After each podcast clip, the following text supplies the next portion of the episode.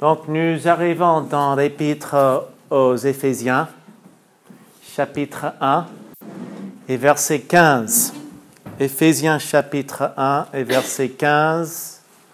Trois mots. Prière, puissance, croissance.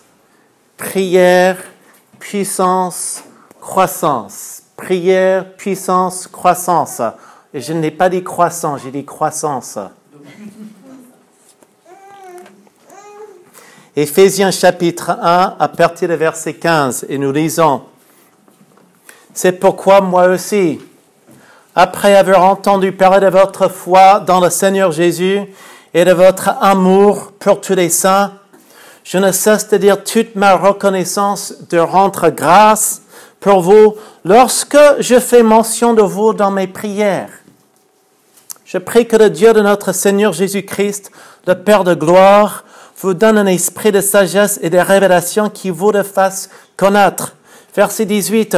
Je prie qu'il illumine les yeux de votre cœur pour que vous sachiez quelle est l'espérance qui s'attache à son appel, quelle est la richesse de son glorieux héritage au milieu des saints, quelle est l'infinie grandeur de sa puissance qui se manifeste avec efficacité par le pouvoir de sa force envers nous qui croyons. Cette puissance, il a déployé en Christ quand il a ressuscité, il a fait asseoir à sa droite dans les lieux célestes, au-dessus de toute domination, de toute autorité, de toute puissance, de toute souveraineté et de tout nom qui peut être nommé non seulement dans le monde présent, mais encore dans le monde à venir. Il a tout mis sous ses pieds. Il a donné pour chef suprême à l'Église, qui est son corps, la plénitude de celui qui remplit tout en tous. Prions. Nous te demandons, notre Dieu, de bénir l'enseignement de ce matin, que nous puissions avoir des, des, yeux, des oreilles qui entendent, des yeux qui voient, un cœur qui, qui voit, que nous puissions pas être, que nous ne soyons pas des personnes endurcies et endormies, mais bien réveillées, pour euh, pour entendre et apprendre ce que tu as pour nous ce matin. Nous te prions ces choses. Amen. Je pense qu'une personne qui comprend ce qu'il possède en Jésus-Christ est une personne qui prie et qui loue Dieu. Et quand tu vas bien, cette personne prie. Quand tu vas mal, cette personne prie. Et cette personne prie pour elle-même, mais cette personne prie aussi pour les autres. Elle est une personne qui a goûté que le Seigneur est bon et elle en veut plus. Cette personne aime Dieu et sait que Dieu l'aime. Peut-être cette personne a une pauvre santé et salaire, mais elle est heureuse, épanouie et reconnaissante. Et c'est le cas pour l'apôtre Paul, l'auteur de cette, de cette épître. Ici, on parle toujours du grand auteur, Dieu, A majuscule, et petit auteur, A minuscule. C'est un être humain et dans ce cas l'auteur de ce livre, cet épître aux Éphésiens, c'est l'apôtre Paul qui lui-même, il a une santé fragile, et il a un salaire très bas, voire nul, parce qu'il se trouve où lors de la rédaction de cette lettre En prison. Et en général, en prison, tu touches pas beaucoup de sous.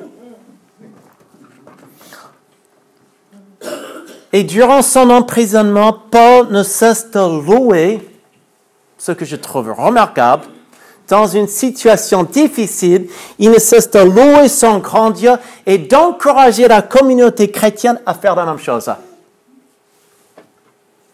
Ne vous rendez-vous pas compte de ce que vous possédez en Jésus-Christ? Et qui vous êtes en Jésus-Christ si vous êtes un enfant de Dieu? Et c'est là, il décrit les merveilles de ce grand Dieu dans ce chapitre, dans ce chapitre ici, chapitre 1, et c'est incroyable, une seule phrase composée de plus, en grec, composée de plus de 200 mots en grec. Alors, si on arrive à formuler une phrase en français, avec plus de 200 mots. Franchement, chapeau. Ça, c'est incroyable. Et dans le premier chapitre ici, jusqu'au verset 14, Paul ne cesse de magnifier et d'élever le nom de Dieu pour ce qu'il est, pour ce qu'il a fait et pour ce qu'il a, rendu possible à travers qui? À travers Jésus-Christ. En Jésus-Christ, et nous avons regardé la semaine dernière, vous avez été choisis avant même la création du monde. Vous vous rendez-vous compte? Avant la, même la création du monde, Dieu t'a voulu. Tu n'es pas un accident. Depuis le début, il vous a choisi, il nous a choisi pour nous offrir des choses meilleures. Et c'est ce que nous avons vu dans ce premier verset, dans le verset 4. En lui, Dieu nous a élus avant la fondation du monde pour que nous soyons saints et irréprochables devant lui. Dans un monde brisé par le péché, Jésus est venu pour guérir, pour rétablir, pour pardonner. Et quand une personne croit en Jésus et lui, demande pardon pour ses péchés, il y a des choses incroyables qui se passent. Et c'est ce que nous avons vu la semaine dernière, cette idée d'adoption. Adopté. Avant, enfant de qui? Enfant du diable, maintenant on devient enfant de Dieu. On a regardé cette idée de rédemption ou être racheté. Autrefois, esclaves du péché et nous sommes affranchis. Nous avons regardé cette idée être pardonné. Ce qui pourrit dans notre vie, Dieu enlève et Dieu change. Il prend des personnes pourries et il nous rend, il nous rend propres et il nous pardonne. Si face à, si devant Dieu nos crimes nous rendent coupables devant lui comme une forte amende, lui, il efface la dette. Et puis il nous parle d'un héritage, un héritage promis. Et, la Bible nous dit que l'Esprit de Dieu vient habiter en nous pour nous rassurer, nous protéger, nous encourager et nous aider vivre, nous aider à vivre pleinement, pas pour moi-même, pas pour nous-mêmes, mais pour lui. Et il a fait tout ça pourquoi? Et nous l'avons vu. Par amour. Verset 4. Verset 5. Il nous a prédestinés dans son amour, par amour. Et nous disons encore verset 5, parce que dans sa bienveillance, il a voulu. Et pour que nous passions nos journées à dire par nos actes, par nos pensées, par notre comportement, par nos paroles, merci.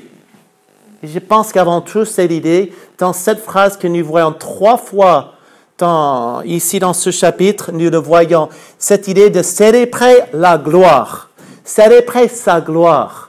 Célébrer la gloire, célébrer la gloire de sa grâce dans le verset 6, dans le verset 12 et dans le verset 14.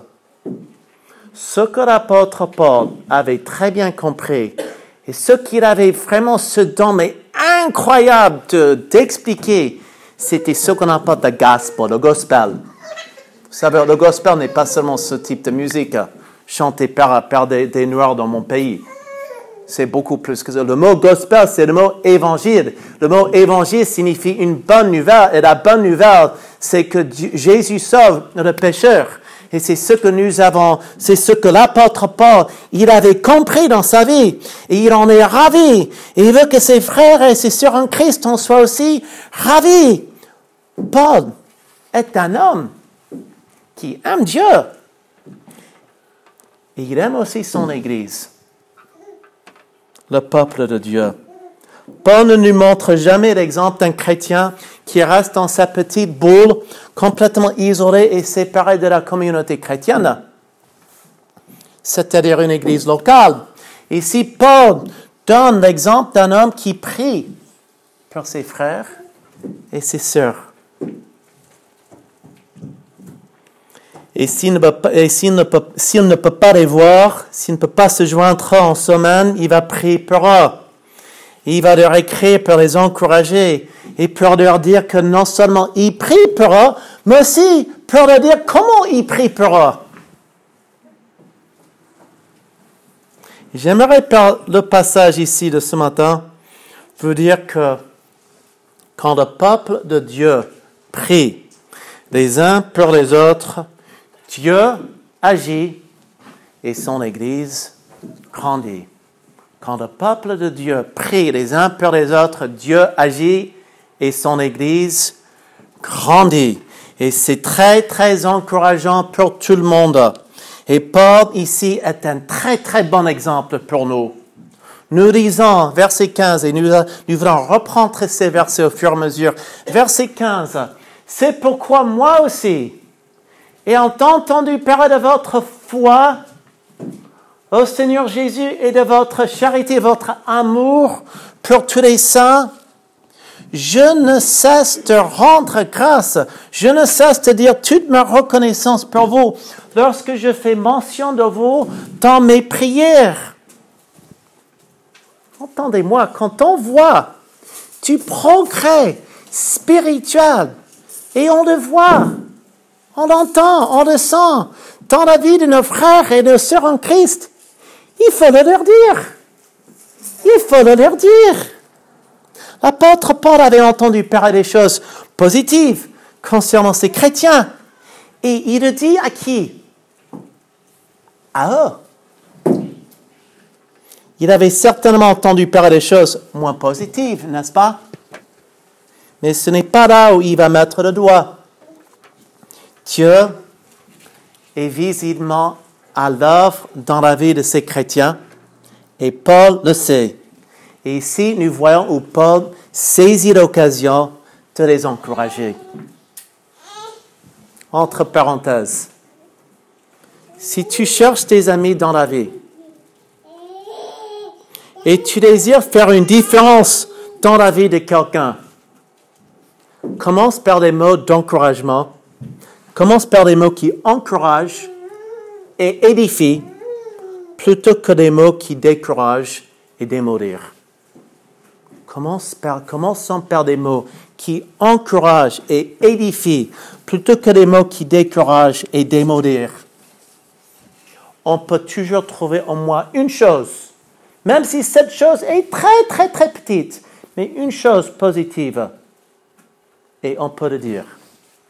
Tu peux avoir quelqu'un qui entre ici, mais franchement, très moche, très mal habillé, mais il y a seulement une un bouton là qui bien. Tu dis, ah, mais c'est bien les boutons sur ta chemise.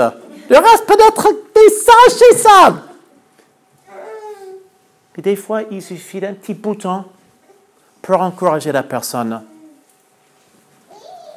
Qu'est-ce que Paul, qu'est-ce qu'il voit, qu'est-ce qu'il aperçoit dans la vie de ces chrétiens? Deux choses. Premièrement, il parle de leur foi. Mais quel type de foi? Et une foi en quoi? Et en qui? Oui. Et une foi grandissante. Ils voient, ils voient leur foi qui est en train de croître, grandir. Une foi, une relation avec Dieu. Et une, une fois, une relation avec Dieu qui prennent au sérieux et qui fait une réelle différence dans leur vie. Et notamment, et nous revenons sur ce que nous avons vu à tout à l'heure, leur foi qui se manifeste par quoi notamment dans, le verset 15, qu'est-ce que vous voyez dans le verset 15 Il avait entendu parler de leur foi dans le Seigneur Jésus et quoi d'autre? Leur amour pour tous les saints. Et nous avons appris que les saints ne sont pas forcément des top ten, des personnes très, très, très religieuses. Exact. Et très souvent, Dieu fait, la Bible fait référence aux chrétiens, pas en employant le mot des chrétiens, mais ceux qui sont des saints et ceux qui sont en Jésus-Christ. N'est-ce pas? Ici, ces chrétiens montrent l'exemple de chrétiens qui aiment et qui aiment tous les saints. Pas de rivalité, pas de jalousie, pas de rancune ou méchanceté entre eux. Ils s'aiment, ils pardonnent, et malgré les différences qui pouvaient y avoir entre eux, ils ont compris qu'une foi véritable et une foi grandissante, une foi authentique en Jésus-Christ est une foi qui aime Dieu et qui aime son prochain. Et surtout, surtout la famille de Dieu. Paul précise dans sa lettre que quand il a entendu parler du progrès spirituel de ses amis, qu'il a pris le temps de non seulement de leur dire, mais de remercier Dieu. Verset 16. Je ne cesse de rendre grâce, je ne cesse de dire toute ma reconnaissance. Et apparemment, ce n'est pas une seule fois. Ça fait partie de ses prières. Je pense que nous devons suivre son exemple. Combien c'est merveilleux, merveilleux d'entendre un frère ou une sœur dire qui prie pour nous, dire qui prie pour toi. C'est très encourageant et c'est très motivant. En fait, je n'ai jamais eu une personne refuser mon offre de prier pour elle. Jamais. Même des personnes complètement non croyantes. Moi, j'ai euh, Madame Fabre, Fabre frère des travaux publics, Isabelle. Son papa est en vraiment, vraiment grave santé. N'est pas vraiment croyante. Et j'étais allé la voir, elle vient pour mes ateliers anglais. Et puis j'ai dit, ça va, ça va depuis les vacances? Pas trop quand même, parce que mon papa, et puis c'était, apparemment c'est très très... J'ai dit, est-ce que je peux prier pour toi? Écoute, je prends tout. Et j'ai pris le temps de prier avec elle, là. Et j'apprends dans ma vie que c'est facile. Ah, mais je vais prier pour toi. Ah, je te garde dans mes prières. Et après, pouf, j'oublie. Et j'essaie de dire, voilà, je vais prier. Mais est-ce que, est-ce que je ne veux pas mentir? Est-ce que je peux prier pour toi maintenant? Et avec toi? Je n'ai jamais eu même un non-croyant refusé. Paul est un homme qui prend le temps de prier pour les chrétiens dans sa vie. Et je pense que nous pouvons apprendre de son exemple. Quand on voit du progrès spirituel dans la vie d'un frère ou une sœur, il faut le leur dire, on peut le leur dire, mais aussi on peut, on peut prendre le temps de remercier Dieu. Et c'est ce que nous voyons ici. Paul le fait, pourquoi? Parce qu'il est ravi. Il est heureux de voir. La réalité pour une église, c'est que sa santé, la santé d'une Église sera toujours bien proportionnelle à la santé des membres qui la composent. Et quand un autre membre souffre ou lutte ou chute, tout le monde est affecté, n'est-ce pas? Est-ce que tu prends le temps de prier pour les membres de ton Église? Est-ce que tu prends le temps de remercier Dieu pour eux? Et quand tu vois dans tel tel domaine de leur vie qu'ils grandissent spirituellement, as-tu jamais pensé à leur dire? Et puis de remercier Dieu pour ça? Quelqu'un m'avait dit qu'avant de dire un mot critique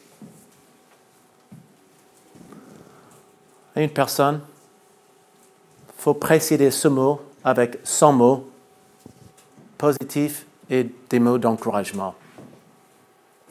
Est-ce que cela vous, est déjà arrivé?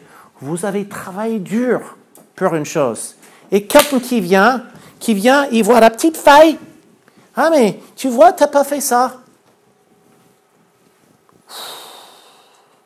Moi, avec le français, oh, ça m'est déjà arrivé.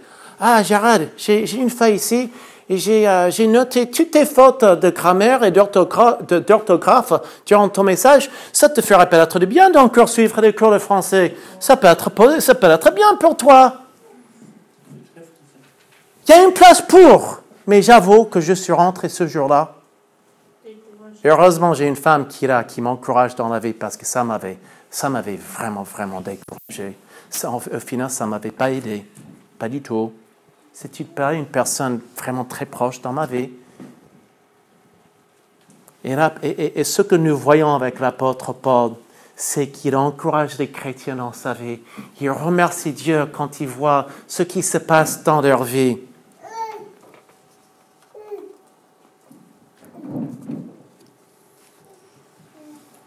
Nous avons, nous avons appris ici que Paul avait l'habitude de prier et de remercier Dieu pour les chrétiens dans sa vie, et précisément pour leur foi grandissante en qui? En Jésus-Christ, et leur amour authentique les uns pour les autres. Mais Paul ne s'arrête pas là dans ce texte. Lisons les deux versets suivants, versets 17 et 18, et observons comment il prie pour eux. Qu'on n'a pas des prières d'intercession. Verset 17. Qui veut dire verset 17 et verset 18 Afin que le Dieu de notre Seigneur Jésus-Christ, le Père de gloire, vous donne un esprit de sagesse et de révélation dans sa connaissance, qu'il illumine les yeux de votre cœur pour que vous sachiez quelle est l'espérance qui s'attache à son appel, quelle est la richesse de la gloire de son héritage qu'il réserve aux saints et même verset 19. Et quelle est envers nous qui croyons l'infinie grandeur de sa puissance, se manifestant avec efficacité par la vertu de sa force. Comment vous trouvez cette prière? Est-ce que vous priez souvent comme ça?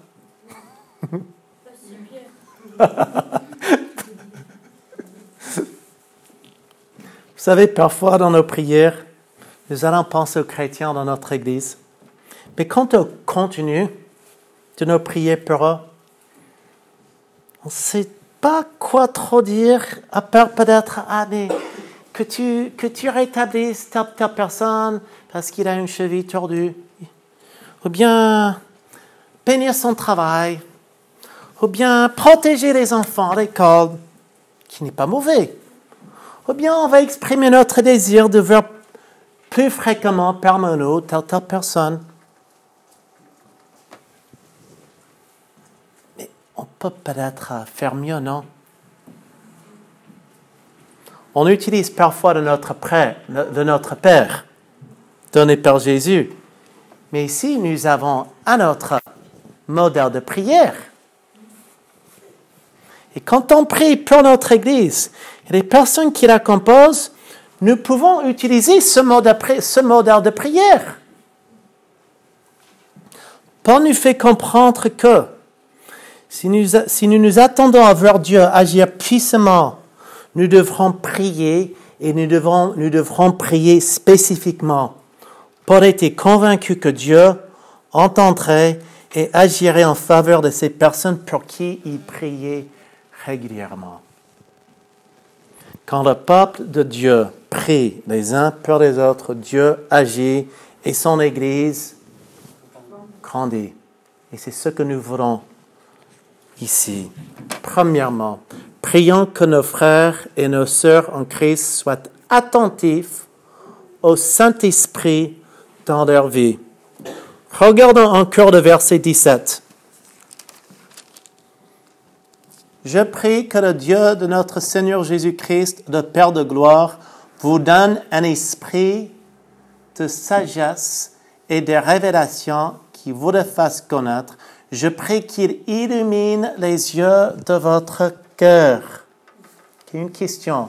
Pour un enfant de Dieu, y a-t-il un esprit qui va illuminer notre esprit? Qui est cet esprit en question? C'est l'Esprit Saint, c'est l'Esprit de Dieu. Et d'après ce que nous avons lu et étudié la semaine dernière, c'est l'Esprit de Dieu qui vient habiter en nous le moment de notre conversion. C'est lui que nous devons écouter.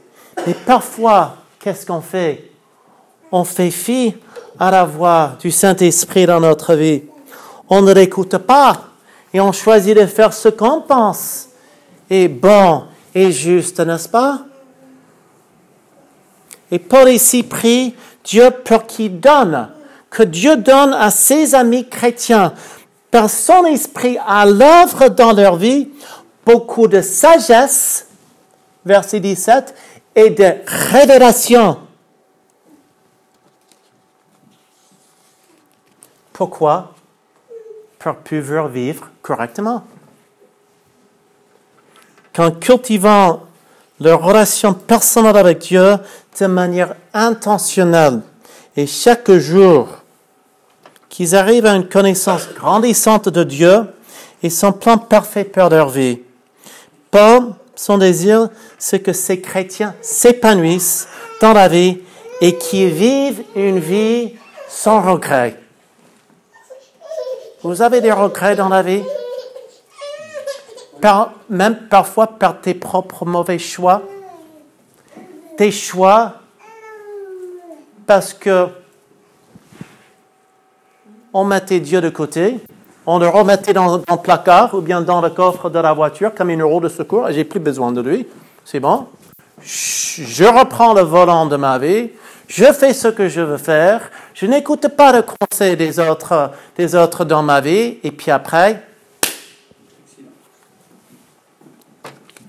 accident. Et c'est ce que l'apôtre Paul ne veut pas voir dans la vie de ses amis chrétiens, que leur vie devient vraiment un échec total. Et c'est pourquoi il ajoute ici qu'il illumine les yeux de votre cœur. Qu'il illumine les yeux de votre cœur. Quelle belle image! Je me rappelle une fois avec la famille, on chantait ce, ce cantique. Ouvre les yeux de mon cœur, ouvre les yeux de mon cœur, je désire te voir, je désire te voir. Qui connaît ce cantique? Ouvre les yeux de mon cœur, ouvre les yeux de mon cœur, je désire te voir. Quelqu'un d'entre est-ce que vous connaissez ce chant? Open the eyes of my heart, Lord. Open the eyes of my heart. Et puis ma fille, qui très apprend tous vraiment au sens très, très littéral à Rosaline. Mais comment ça se fait? Comment ça se fait? D'ouvrir les yeux de mon cœur? Moi, j'ai pas, mon cœur n'a pas Dieu.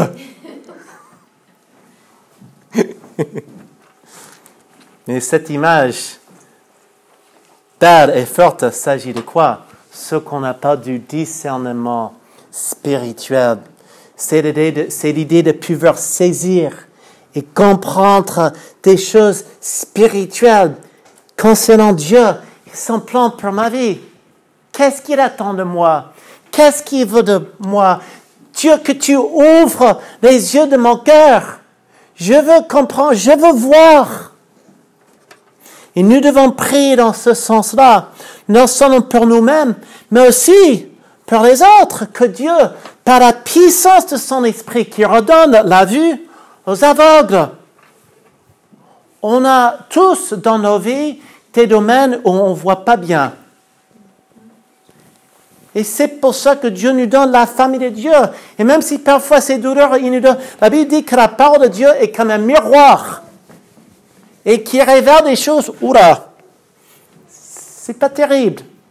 Mais Dieu se sert aussi de, la famille de Dieu pour nous faire comprendre que dans tel ou tel domaine de notre vie, il y a un peu de ménage à faire, il y a un peu de travail à faire. Que dans nos décisions, que dans nos activités, que dans nos passions, que nous ayons la pensée de qui? De Dieu. Oui, de Christ. C'est ça cette idée. Quand il prie que tu illumines les yeux de leur cœur. Prions que nos frères et nos sœurs en Christ saisissent et apprécient ce qu'ils possèdent. Et c'est ce que nous voyons dans les, dans les, dans les, dans les, dans les versets, notamment les versets 18 et verset 19. Et dans les versets 18 et 19, Paul va souligner trois idées majeures. Espérance, valeur et puissance. Espérance, valeur et puissance. Verset 18. Pour que vous sachiez quelle est l'espérance qui s'attache à son appel. Si Dieu t'a choisi, si tu as appris à une vie nouvelle, si Dieu t'a pardonné et t'a sauvé de tes péchés, alors tu peux être plein d'espoir. La vie chrétienne n'est pas du gâteau. Pas toujours. n'est pas toujours facile. En tout cas, ma vie chrétienne n'est pas facile, qui est remplie de beaucoup de combats. Beaucoup de combats. Et en plus, on assume aussi les combats de nos frères et nos sœurs en Christ. Ils s'ajoutent des fois et ça, ça s'accumule parce que nous voulons ensemble, nous voulons plaire à Dieu. Mais ce qui est vrai, c'est que la vie chrétienne, même si elle n'est pas toujours facile, elle est belle. Et son avenir est sûr. Et si l'apôtre parle d'un espoir, d'une espérance, et quand tu choisis d'écouter et d'obéir à l'Esprit de Dieu, quand il te parle à travers sa parole, ta vie est toujours transformée pour le mieux. Toujours pour le mieux. J'aime beaucoup ce que l'apôtre dit ailleurs euh, aux chrétiens à Thessalonique. Il dit, celui qui vous a appelé, on revient sur cette idée, l'espérance qui s'attache à son appel, et nous disons, celui qui vous a appelé, c'est qui? C'est Christ. Il est fidèle et c'est lui qui le fera. C'est lui qui le fera. Deuxième idée dans ces versets que nous voyons, que l'apôtre Paul désirait que ces chrétiens sachent, qu'ils comprennent, qu'ils apprécient, c'était leur grande valeur. Quelle est la richesse? Verset 18. Quelle est la richesse de son glorieux héritage au milieu des saints? Quel est donc son glorieux héritage en question Ça, c'est une question. Non? Son héritage. Quel est son glorieux héritage? Nous? Oui. Oui.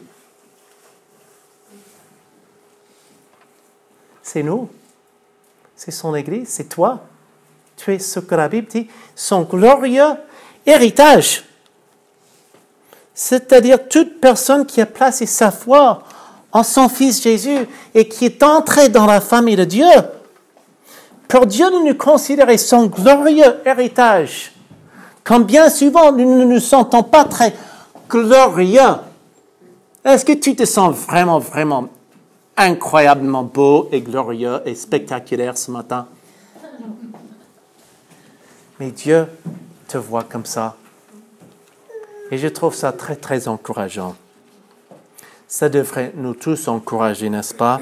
Aux yeux de Dieu, d'après la parole de Dieu, nous sommes son trésor et d'une grande valeur. Et puis, troisième chose, que l'apôtre Paul désirait que ces chrétiens comprennent et qu'ils apprécient, c'est ce qu'on appelle, la puissance de Dieu. Et quelle est, verset 19, et quelle est l'infinie grandeur de sa puissance qui se manifeste avec efficacité par le pouvoir de sa force envers qui? Nous qui croyons. Très souvent, Paul dans ses prières, prie que les croyants comprennent que malgré leur état fragile, ils peuvent, grâce à Jésus dans leur vie, être forts. Et ici, jusqu'à la fin du chapitre, Paul nous parle d'un pouvoir, d'une force, d'une puissance, d'une infinie grandeur qui est à notre portée et dont nous devons, nous pouvons puiser. La force est en Christ. La force est en Christ. Cette puissance, verset 20, cette puissance qui est à notre disposition, il a déployé en qui? En Christ, quand il a ressuscité, il a fait asseoir à sa droite dans les dieux célestes, au-dessus de toute domination, de toute autorité, de toute puissance, de toute souveraineté ou dignité, et de tout nom qui peut être nommé non seulement dans le monde présent, mais encore dans le monde à venir. Il a tout mis sous ses pieds. Il a donné pour chef suprême à l'Église, qui est son corps, la plénitude de celui qui remplit tout en tous. Selon ces versets, qui est le plus grand? Est-ce que c'est toi? Est-ce que c'est moi? Qui est le plus Tu crois? C'est l'Église qui est le plus grand? Qui est le plus fort? Qui est bien au-dessus de tout autre? C'est notre Dieu. C'est notre Dieu. Nous recevons cette puissance à travers Jésus et son esprit qui vit en nous.